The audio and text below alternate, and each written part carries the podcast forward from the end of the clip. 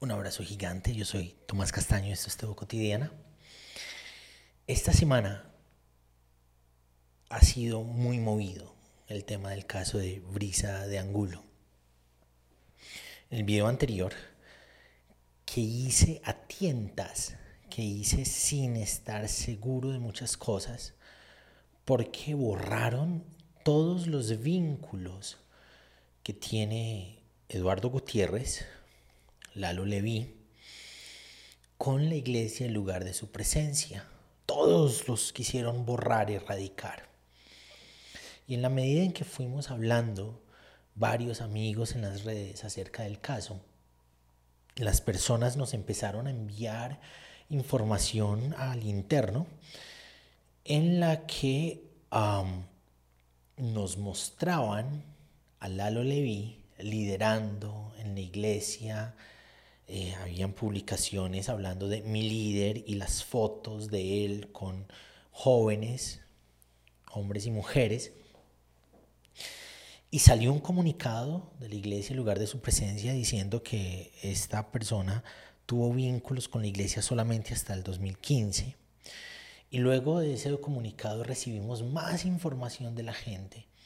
La misma gente nos estaba enviando los vínculos para acceder a los videos donde podíamos ver a Lalo Leví siendo mencionado como líder dentro de la iglesia, actuando dentro del liderazgo, en grupos, creo que se llaman de conexión o algo así, como parte del liderazgo de la iglesia, mucho después del 2015, que es lo que decía el comunicado de la iglesia no logro entender, no se logra entender por qué esa, eh, ese afán por desvincular a esta persona de la iglesia.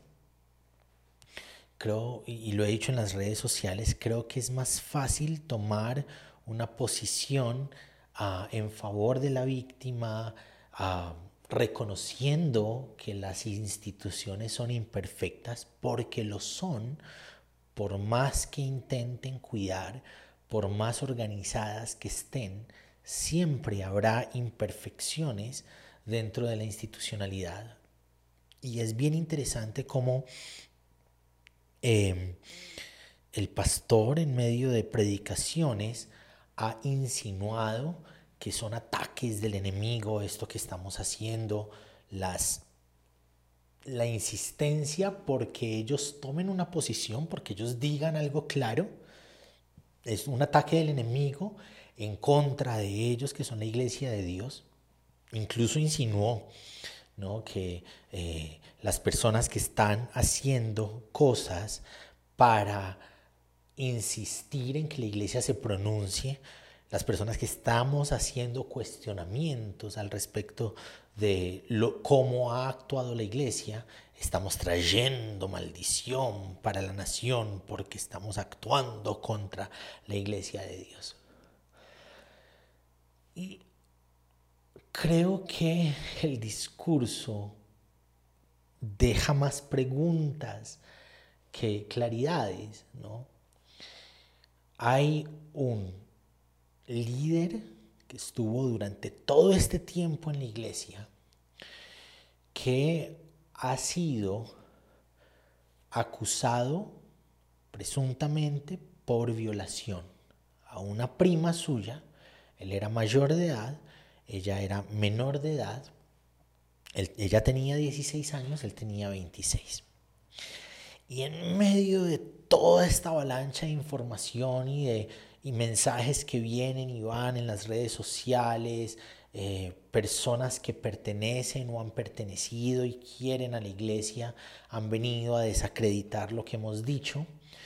Eh, en todas las redes sociales han creado perfiles falsos para eh, insinuar cosas, para atacar lo que somos y lo que hacemos. En medio de todo eso, la familia de Brisa de Angulo sacó un comunicado, creo que fue el martes pasado, y entonces quienes aman a la iglesia han mostrado ese comunicado como esta es la prueba de que lo que ella está diciendo es mentiras. y ah, han, han, insistido constantemente en ah, los mensajes internos, que por qué no he hablado desde ese mismo día, una hora después, tengo que hablar, tiene que decir, ¿por qué no mira esto? Ah, y les he contestado que yo tengo 50 mil cosas por hacer y que iba a sacar el tiempo para mirarlo, para estudiarlo y para hablar al respecto. Y eso es lo que vamos a hacer hoy. Vamos a hablar sobre el comunicado de la familia, contrastándolo con algunas ideas que emite la Corte Interamericana de Derechos Humanos al respecto del caso y quiero que lo hagamos, quiero que vayamos al comunicado de la familia y lo leamos, miremos qué es lo que dice. Eh, se carta abierta a la opinión pública y medios de comunicación. Está el video un poquito encima, pero ahí voy en la parte de arriba van a poder ir leyendo.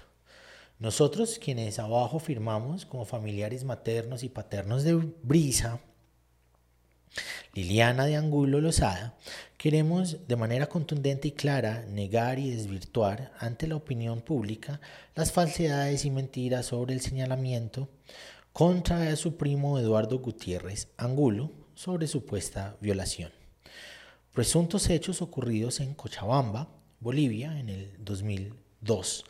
Estamos en contra de todo tipo de violencia, especialmente la violencia sexual, y jamás estaríamos dispuestos a encubrir cualquier hecho relacionado con ella. Pero este no es el caso.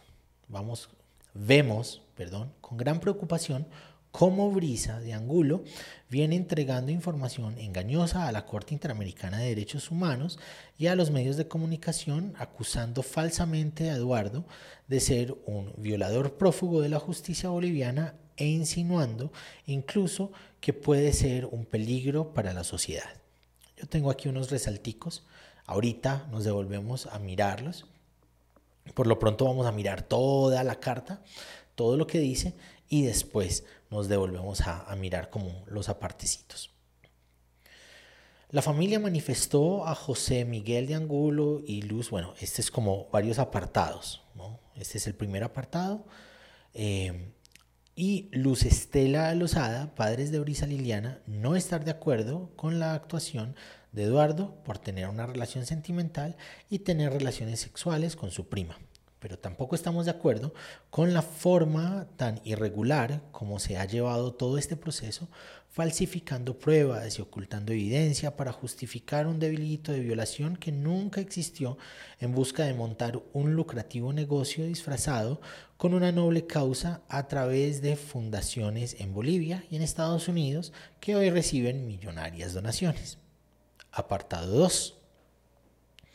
Esta no es la primera ni única vez que nos manifestamos. Hace 21 años, en enero del 2003, se enviaron a las autoridades cartas de la familia Lozada y la familia Angulo, las cuales adjuntamos, porque desde el inicio, como familias, conocimos de primera mano toda la corrupción, mentiras, engaño y manipulación de pruebas en el caso. A raíz de esto, José Miguel, padre de Brisa, dijo a todas las familias que, estábamos, que estaban revictimizando a su hija. Así que las familias terminaron dando un paso a un lado. Desde entonces, los padres de Brisa decidieron apartarse de la familia paterna y materna, abuelos, tíos y primos. Apartado 3. Desde noviembre del 2001, Brisa y Eduardo mantuvieron una relación sentimental oculta de sus padres. Prueba de ello es que en enero del 2002, cuando Eduardo aún residía en la casa de Brisa, ella y su familia viajan a Colombia a, a la celebración de las bodas de oro de sus abuelos maternos, donde Brisa le comparte a sus primas que estaba muy enamorado de mis ojitos, como le decía cariñosamente a Eduardo. Elena de Angulo hermana de José Miguel, tía de Brisa, y María Cristina Angulo, hermana de José Miguel, madre de Eduardo, y tía de Brisa, tres meses después viajan a Bolivia en mayo del 2002 y se hospedaron en la casa de su sobrina, donde pudieron observar día tras día la manifestación de cariño que Brisa tenía con su primo Eduardo. Elena comentó lo anterior a su hermano, José Miguel, pero él hizo caso omiso y le contestó, es que Brisa es así. Apartado 4. Durante un viaje familiar en los Estados Unidos, en el mes de junio de 2002, los padres de Brisa se enteraron sobre la relación que sostenían con su primo, que sostenía con su primo Eduardo a través de los relatos en el diario de Brisa e inmediatamente se comunican con Miriam Lozada, hermana de la madre de Brisa, y su esposo, Francisco de Angulo, hermano del padre de Brisa, siendo sus familiares más cercanos. José Miguel, el padre de Brisa, les miente diciendo que Eduardo había estado violando a Brisa y les pide que lo acompañen durante el proceso. Ellos aceptan de inmediato y viajan a Cochabamba, Bolivia. Se hospedan secretamente junto con Brisa y sus padres en el apartahotel Regina y en el centro de la ciudad de Cochabamba. Estando allí, Miriam y Francisco se percataron de una realidad de los hechos muy distinta de la que conocieron por boca de José Miguel en esa llamada telefónica, pues vieron cómo él presionaba continuamente a Brisa para que cambiara su testimonio y aceptara que no se trataba de una relación sentimental, sino de una violación sexual. Algo que Brisa se negaba, lo que nos dejó ver la manipulación continua y sistemática para cambiar la verdad de lo sucedido. Nosotros, Miriam y Francisco, somos firmantes de esta carta. Apartado 5. Brisa declara ante la Corte IDH que el Estado boliviano la revictimiza al haberla sometido a un examen médico forense por un médico hombre junto con cinco estudiantes de medicina esto es absolutamente falso. Nosotros, Miriam Lozada y Francisco de Angulo, fuimos testigos de que el examen médico forense nunca se realizó, sino que José Miguel y Estela, los padres de Brisa, salieron a buscar un falso certificado con la médica forense Miriam Rocabado, mientras nosotros nos quedábamos en dicho aparto hotel con Brisa. Sin embargo, a dicha forense la presentan en los estrados judiciales tanto la fiscal del proceso, la abogada de Brisa y sus padres en el primer y segundo juicio para que rindiera testimonio. En este mismo periodo de tiempo, en su viaje de acompañamiento, Francisco de Angulo y Miriam Lozada escuchamos cuando Brisa explica que nunca quedó embarazada porque planificaba con el método de ritmo, a lo que su papá comentó, Brisa es una dura en este tema.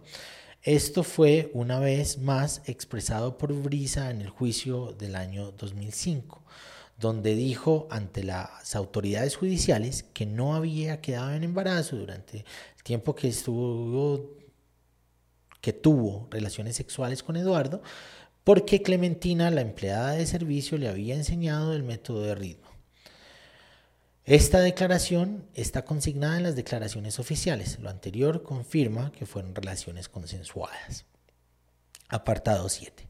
También durante este tiempo, Francisco y Miriam fuimos testigos de cómo Brisa fue enviada por su padre del Hotel Regina a su casa en la zona de Chilimarca, en Tiquipaya, disfrazado de muchacho, para pasar inadvertida y poder sacar todas las cartas de amor que le había escrito Eduardo y los obsequios que le había regalado, y así borrar toda evidencia de su relación sentimental para que no fuera utilizada en el juicio.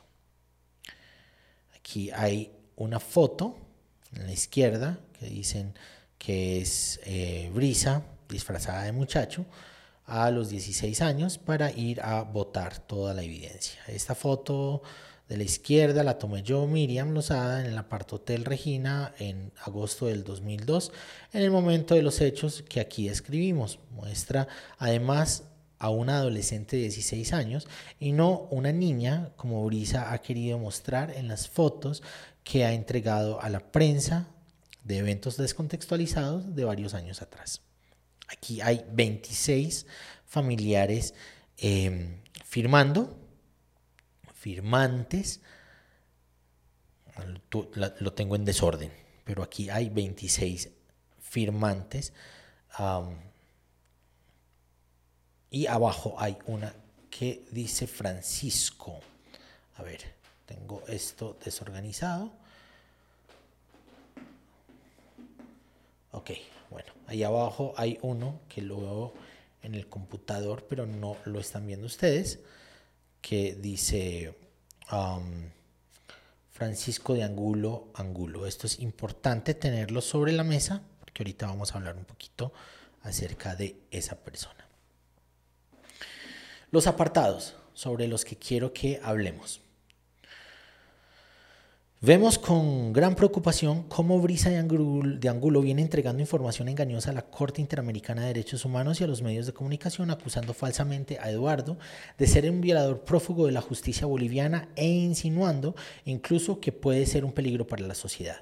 Yo voy a abrir aquí la declaración de la Corte Interamericana de Derechos Humanos. También lo tengo, no voy a leer toda la declaración, es larga, es gigante. Yo la he leído toda, hay otras personas que la han leído toda, no la vamos a leer toda en, esta, en este rato.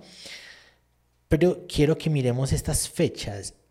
El 20 de enero del 2012, la Comisión Interamericana de Derechos Humanos recibe la petición de que se estudie este caso.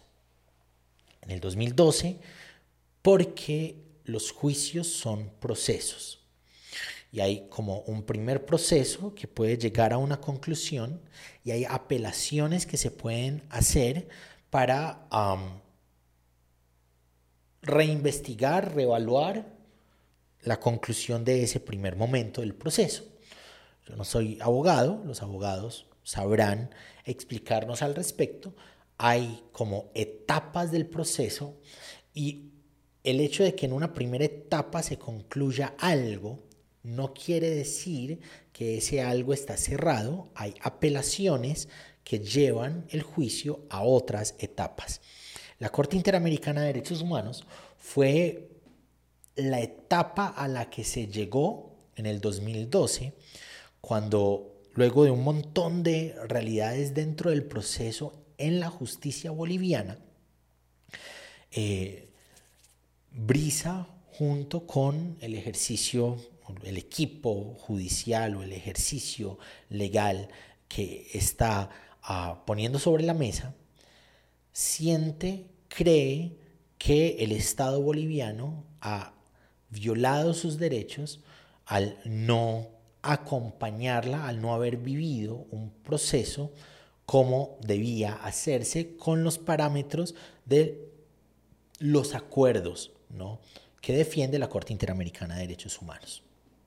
Esta corte recibe en el 2012 y en el 2017 acepta, en marzo del 2017, acepta que este caso la corte lo va a estudiar. Entonces pasan cinco años, este caso está en la CIDH, la verdad no sé qué ocurre durante esos cinco años, pero cinco años después de que llega ese tema a la Corte Interamericana, la Corte dice, sí, lo vamos a estudiar, vamos a mirar de qué se trata esto y pide las pruebas, ¿no? tanto del Estado como de Brisa, porque es un juicio de Brisa contra, es una demanda, no sé cuál es el nombre técnico legal, pero es un proceso de Brisa contra el Estado de Bolivia porque siente sus derechos vulnerados.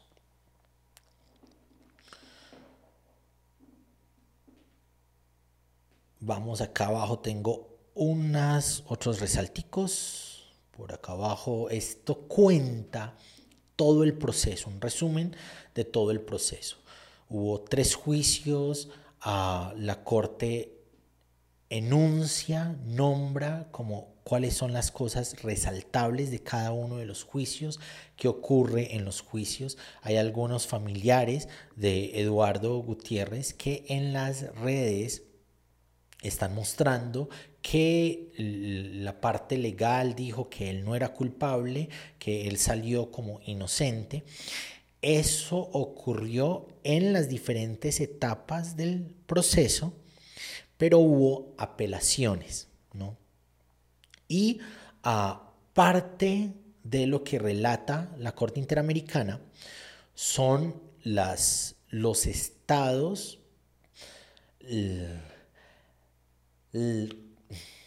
las conclusiones profesionales a las que llegan diferentes eh, profesionales de la psicología. Y quiero que leamos estos parrafitos. Esto es lo que dice una de las psicólogas que atendió a Brisa. También prestó declaración, creo que este es en el segundo juicio. Este es en el segundo juicio. Creo que sí, es el segundo juicio. No creo que sea el tercero. También prestó declaración la psicóloga que realizó el análisis de Brisa luego de la denuncia el 15 de julio del 2002 en Bolivia.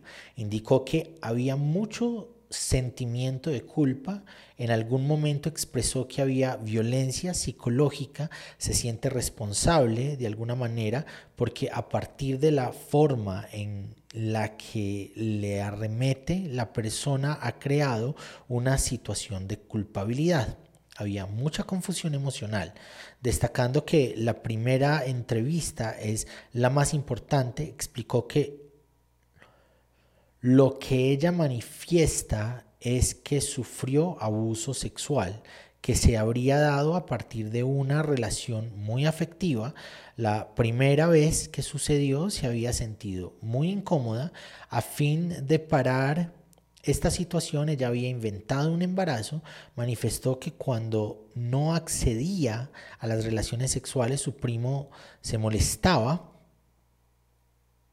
hizo notar eh, que por la diferencia de edad existe diferencia psicoemocional. A veces la víctima iba y le pedía disculpas a él, indicó también que Brisa presentaba indicadores comunes en víctimas de agresión, ya que se aislaba, tendía a la depresión, insegura en sus relaciones interpersonales y que su testimonio es real creíble. Indicó que en sus entrevistas psicológicas con las adolescentes y sus padres, con la adolescente, perdón, y sus padres identificó una relación de abuso sexual por el cambio de carácter, sentimientos de culpa, niveles de ansiedad, depresión y aislamiento, además la racionalización justificación, angustia, nervios y el hecho de que una niña sienta afecto al agresor son mecanismos de autodefensa. Es muy común que exista ambivalencia, que es el encuentro de, los dos sentimientos de amor y odio. Son realidades complejas, psicoemocionalmente complejas está viviendo una situación donde un primo querido, al que ama, con quien convive, quien es el segundo después de sus padres, la agrede sexualmente. Hay cercanía y hay repulsión cercanía por la historia, porque es alguien cercano, porque es alguien de la familia, porque es alguien a quien, de acuerdo a las descripciones, ella quería mucho. Y repulsión por todo lo que estaba ocurriendo con esa persona. Esta profesional de la psicología está diciendo, en medio de esas dos existencias en ella, de acuerdo a su carácter, sus cambios, su realidad emocional, todo lo que logré ver al acercarme a ella, me dice, es una víctima de agresión sexual. Aquí abajo hay otro apartado que creo que es importante. Otra psicóloga con experiencia en violencia contra niños indicó, esto es lo que dice la Corte Interamericana de Derechos Humanos relatando los puntos importantes de lo que ellos estudiaron del juicio. Ellos tuvieron las declaraciones, estudiaron las declaraciones, eh, hicieron una investigación en torno a eso que tenían en sus manos como pruebas, que fueron las pruebas de todos los juicios que hubo alrededor de... Eh, esta denuncia, esto es lo que está relatando que ocurrió la Corte Interamericana de Derechos Humanos. Otra psicóloga con experiencia en violencia contra niños indicó que de las pruebas realizadas a Brisa se presentaron indicadores que permiten evidenciar la existencia de rastros de violencia sexual. Además indicó que en ningún momento Brisa manifestó que existiera consentimiento, pero que existía bloqueo de los hechos y destaca que se mostraba angustiada, con mucho temor y presentaba signos de estrés postraumático indica que tomó en cuenta el detalle de posible mentira y a través de las pruebas que se a, través de las pruebas, perdón, a través de las pruebas se estableció que no, que no que no era mentira, que no estaba inventándolo, que existió agresión sexual. Esa es otra psicóloga, otra trabajadora de la psicología que está estudiando a Brisa y su realidad contextual y está diciendo hay signos de agresión sexual. No está mintiendo. Es creíble lo que está relatando. Por aquí abajo tengo otro resaltico del que quiero que hablemos. No es muy largo. Aquí hay otro parrafito.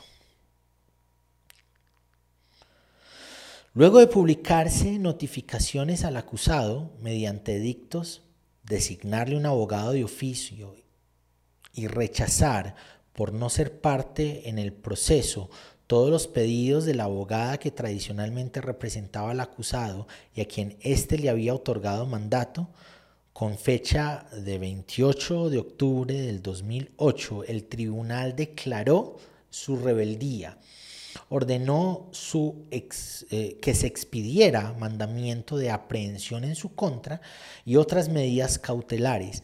Además, que aclarar o declarar el suspenso del, eh, en suspenso el juicio, es decir, que el juicio no se cerró. El mandamiento de aprehensión fue despachado con fecha de 6 de noviembre del 2008 en Bolivia al Eduardo Gutiérrez no ir a las citaciones de la justicia, la autoridad boliviana lo declaró en rebeldía y le hizo una orden de captura. Una orden de captura que se hizo real en Colombia el año pasado, 2022 y él estuvo preso en Colombia por esta orden de captura entre febrero y septiembre. Y por un vacío legal colombiano, declararon en Colombia que este delito había prescrito y salió libre. No porque no haya cometido nada, no porque no hubiese una orden de aprehensión, no porque él fuese inocente, sino por un vacío legal en Colombia, él salió libre. Su juicio por presunta violación seguía y parte, y ahorita lo vamos a mirar, parte de lo que concluye la Corte Interamericana de Derechos Humanos es que esto debe abrirse el proceso debe seguir. No hubo conclusión del proceso. Lo último que supo la Corte Interamericana, pues porque eh, este, ellos recibieron el proceso en el 2012, eh, dijeron que iban a investigar el proceso en el 2017 y en el 2022 él estuvo preso por esta orden de captura del, 2018, del 2008. No es que no tenga orden de captura, no es que el juicio haya cesado, no es que él saliera como inocente, el proceso sigue. Y por orden de la Corte Interamericana, el proceso debe seguir.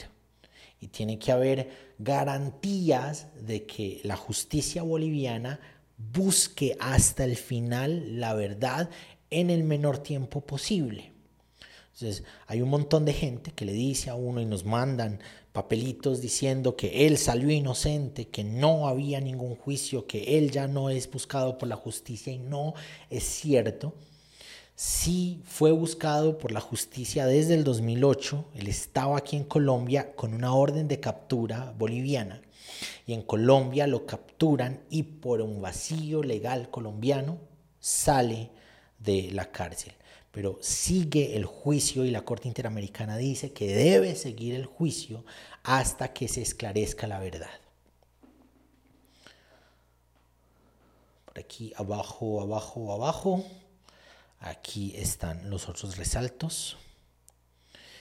Del acervo probatorio se desprende que no se llevó adelante una investigación seria, imparcial y efectiva por todos los medios legales disponibles con determinación y eficacia, orientada a la determinación de la verdad y con la debida diligencia reforzada sobre las alegaciones de abuso, violencia sexual y violación en contra de Brisa de Angulo. Estas son las conclusiones de la Corte Interamericana.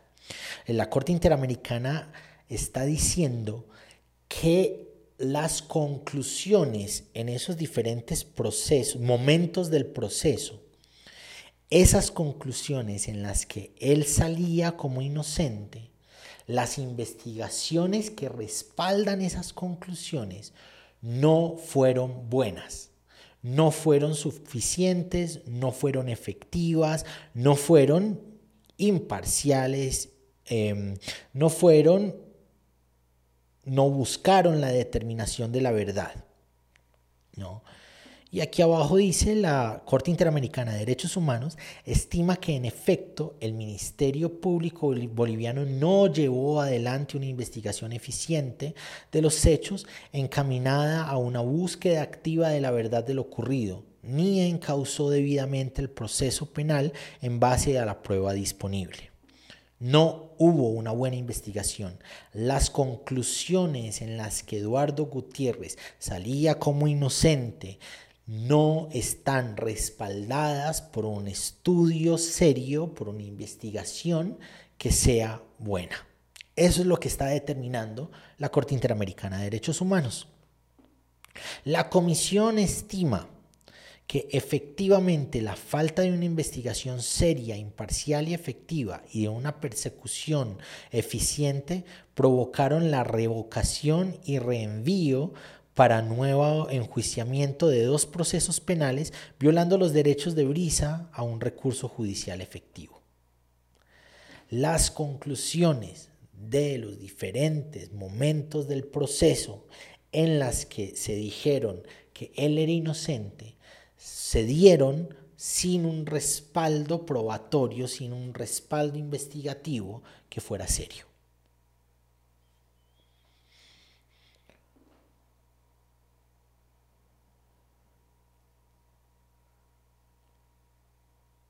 El tribunal no tomó las medidas necesarias para resguardar al mismo tiempo los derechos del acusado. Esta falta de medidas por parte del tribunal dio lugar a que Brisa debiera testificar nuevamente en el segundo proceso penal, además del anterior, no se tomaron los resguardos para que antes de su testimonio la adolescente no fuera amenazada, acosada y hostigada por los testigos del acusado tal como ella relató que ocurrió. Dicho acuerdo se justifica precisamente por las falencias del segundo proceso penal en el que la prueba pericial original fue excluida y el tribunal llegó a la absurda conclusión de que Brisa y Eduardo, la Corte Interamericana de Derechos Humanos, está diciendo que esta conclusión que dice en el proceso, en el, segundo segmento del proceso, es una conclusión absurda. La conclusión absurda de que Brisa y Eduardo tuvieron acceso carnal, cual consta de la declaración de ambos prestada en un juicio sin poder precisarse la fecha, empero por la debilidad probatoria de la acusada fiscal y particular, el tribunal no puede afirmar si este acceso carnal constituyó relación sexual consensuada o agresión sexual o si efectivamente hubo acceso carnal porque no existe un certificado médico forense que acredite tal situación. La Corte Interamericana está diciendo que esta conclusión es absurda. A la fecha, la sentencia, no existe una sentencia firme de condena o absolución, aun cuando han transcurrido 18 años en ese, eh, de la ocurrencia de, lo que, de los hechos investigados. No se ha cerrado el tema, no se ha concluido el juicio. Un montón de gente está diciendo constantemente, él es inocente, él fue encontrado inocente por la justicia. Aquí la corte que estudia todo el proceso está diciendo, no hay sentencia ni de condenación ni de absolución. Sigue el proceso, el proceso está en pie.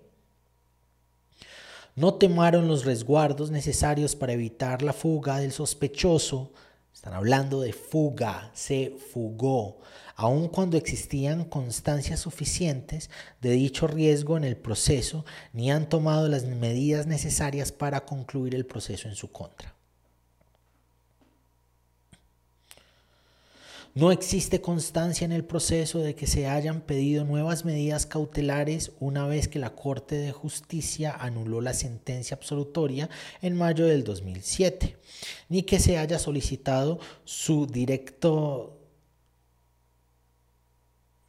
ni que se haya solicitado directamente su arresto y extradición a Colombia luego de su huida en noviembre del mismo año y la declaración de rebeldía y orden de arresto emitida en noviembre del año 2008. Después de que él se voló, la justicia boliviana no ha hecho nada más. Como les decía, el año pasado él tuvo tuvo una orden de captura o se, se hizo efectiva una orden de captura, estuvo preso en Colombia durante varios meses, pero por vacíos legales colombianos, él salió de la cárcel porque según la legalidad colombiana el proceso prescribió. Pero no es un proceso colombiano, es un proceso boliviano y en Bolivia no ha prescrito, no ha cerrado no ha concluido el proceso en contra de Eduardo Gutiérrez. La comisión concluye que el Estado boliviano es responsable por la violación de su deber de garantizar sin discriminación por motivos de género y edad el derecho de acceso a la justicia. En perjuicio de Brisa Liliana de Angulo Lozada, asimismo la comisión considerada que el Estado considera, perdón, que el Estado es responsable por la violación de los derechos de la integridad y la vida privada. Y aquí, como parte de las conclusiones, la CIDH le dice a Bolivia continuar la investigación y proceso penal de manera diligente, efectiva, con perspectiva de género y niñez y dentro de un plazo razonable con el objetivo de establecer los hechos en forma completa y determinar las posibles responsabilidades con sus correspondientes sanciones.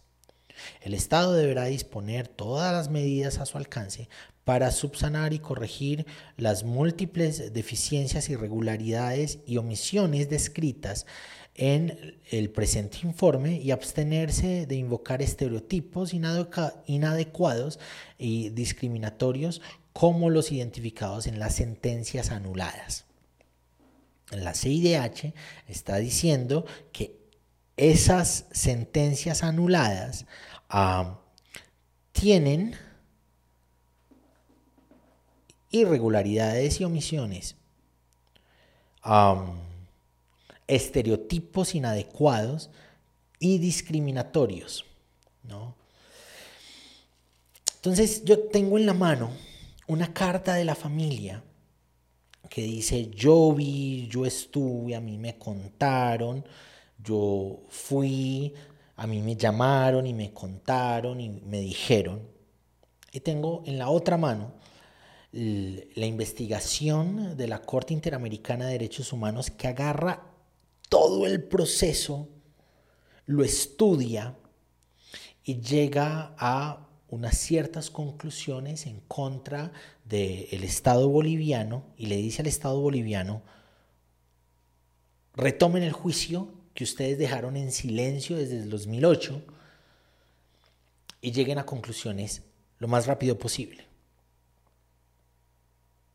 En esto que está describiendo eh, la Corte Interamericana de Derechos Humanos, se nos cuenta que se fugó a Colombia Eduardo Gutiérrez. Fugó. Que tiene, una que tiene un proceso abierto por violación. Que es necesario que ese proceso abierto por violación, presunta violación, siga en pie, siga el rumbo, que las conclusiones que decían que era inocente no tienen respaldo investigativo, no tienen seriedad en la manera en que el Estado las abordó para poder llegar a esas conclusiones. Incluso trata de absurda alguna de las conclusiones dentro de ese proceso del juicio. ¿Cuál debe pesarme más? Y hay diferentes posibilidades de término en esto. Yo le creo a Brisa. No creo que una mujer eh, pelee durante 20 años porque mi papá me dijo que peleara, mi papá me dijo que dijera que él me violó. No creo que una mujer sostenga una mentira durante tanto tiempo y con tanto esfuerzo se meta en todo este tejemaneje legal. No creo que eso pase. Pero hay diferentes posibilidades del término. Lo interesante es que una iglesia como en lugar de su presencia, dejó llegar dentro del liderazgo de jóvenes a un hombre enjuiciado por presunta violación. Y que luego que se da cuenta, la iglesia, lo que hace es intentar desaparecerlo, desaparecer cualquier vínculo entre esta persona y la iglesia. Y que luego de hacerlo, porque saco un video mostrando en que eh, un, momento en el que en el 2017 hay un video, hay un clip de Eduardo eh, Gutiérrez eh, diciendo, hablando sobre su liderazgo y el liderazgo de otras personas. Y cuatro minutos después ese video también estaba borrado. Sacan un comunicado mentiroso diciendo que él rompió vínculo con la iglesia desde el 2015. Tenemos fotos de él sirviendo en grupos de conexión posteriores al 2015.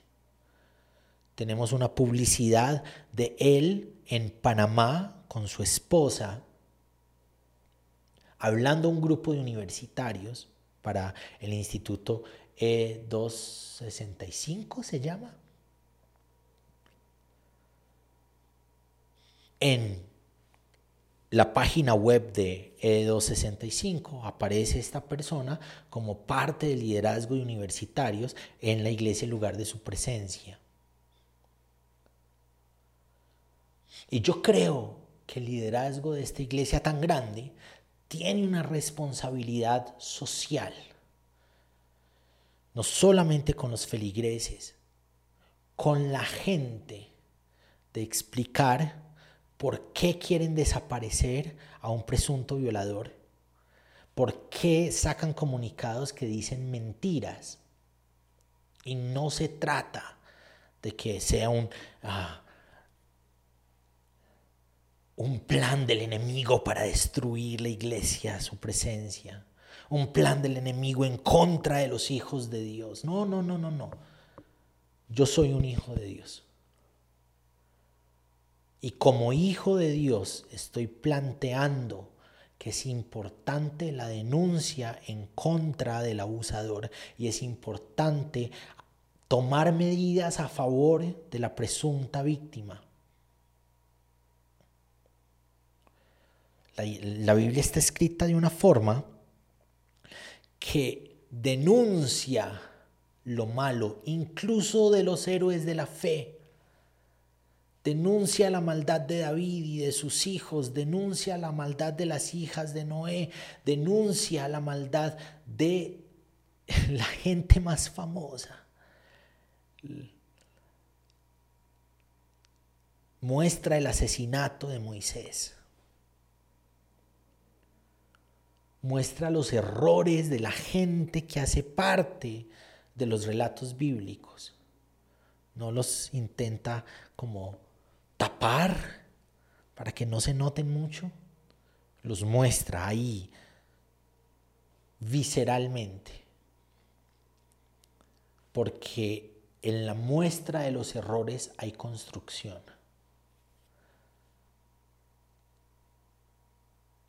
Creo que en el ocultamiento de los errores hay una manifestación destructiva. Y quiero que miremos dos cositas, dos, dos, cositas antes de terminar. Una es la insistencia de la familia en su comunicado de mostrar que Brisa no era tan niña cuando eso pasó, era una muchacha de 16 años. Entonces saca una de las familiares de ella.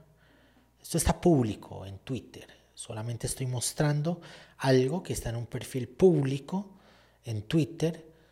Aquí está la muchacha hipersexualizada que quieren mostrar los familiares de Brisa.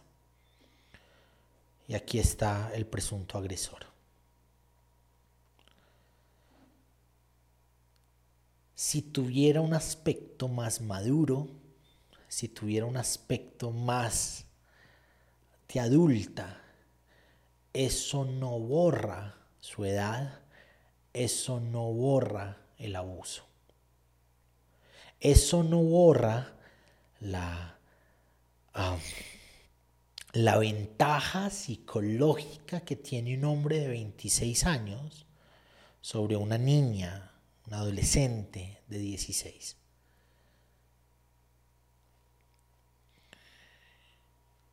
Y una de las personas que escogieron para hablar de todo este abuso es la persona firmante que les contaba al comienzo, que no, no se veía ahí, se llama Francisco de Angulo Angulo, y esta persona es la que ha ido a los medios a presentar como estas declaraciones por parte de la familia. Ellos con esa carta han querido mantenerme pues eh, en, silencio.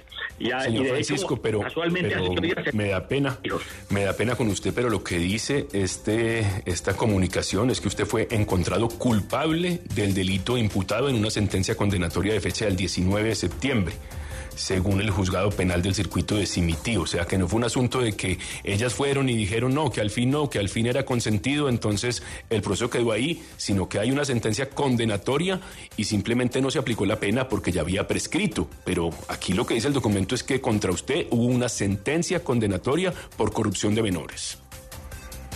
Eso no, eso yo no sé cómo consiguieron ese documento, pero eso no es cierto, porque yo apelé a esa decisión, sí se apeló, porque yo no tenía ni abogado ni tenía quien me defendiera. Yo caí allá solo en un sitio inhóspito que nadie, no había ni cómo comunicarse en esa época, no había sino era eh, telegrama. Entonces yo no tenía ya, yo dije, pues aquí yo, yo tengo la verdad, yo espero que salir. Cuando me condenan, yo, yo apelo y durante el proceso de la apelación es que aparece la señora con la niña y salí libre. Y, pero ellos no muestran sino este documento, porque no muestran los otros cuando yo salí libre? Lo otro que ella decía era que estaban solos en Cali, cuando habló ella ahora, eh, nadie de la familia estuvo allá. Allá estuvieron María Cristina, estuvieron Elena, y ellos se dieron cuenta de todo lo que sucedía entre Brisa y Eduardo. Ellos vivieron un mes allá y le contaron José Miguel, vemos que entre Brisa y Eduardo hay una relación demasiado no, yo entiendo, Yo entiendo eso, yo entiendo y usted nos contó ya todo el caso de Brisa y Eduardo, pero también quiero ser claro en esto. Hay una comunicación del juzgado promiscuo del circuito de Simití Bolívar, emitida el 10 de marzo de 2003 en, el que, en la que dice muy claro que usted fue condenado por corrupción de menores y que usted no pagó esa pena simplemente porque ya había prescrito, porque habían corrido 29 años. Ahí está. Juzguen ustedes. Un abrazo gigante.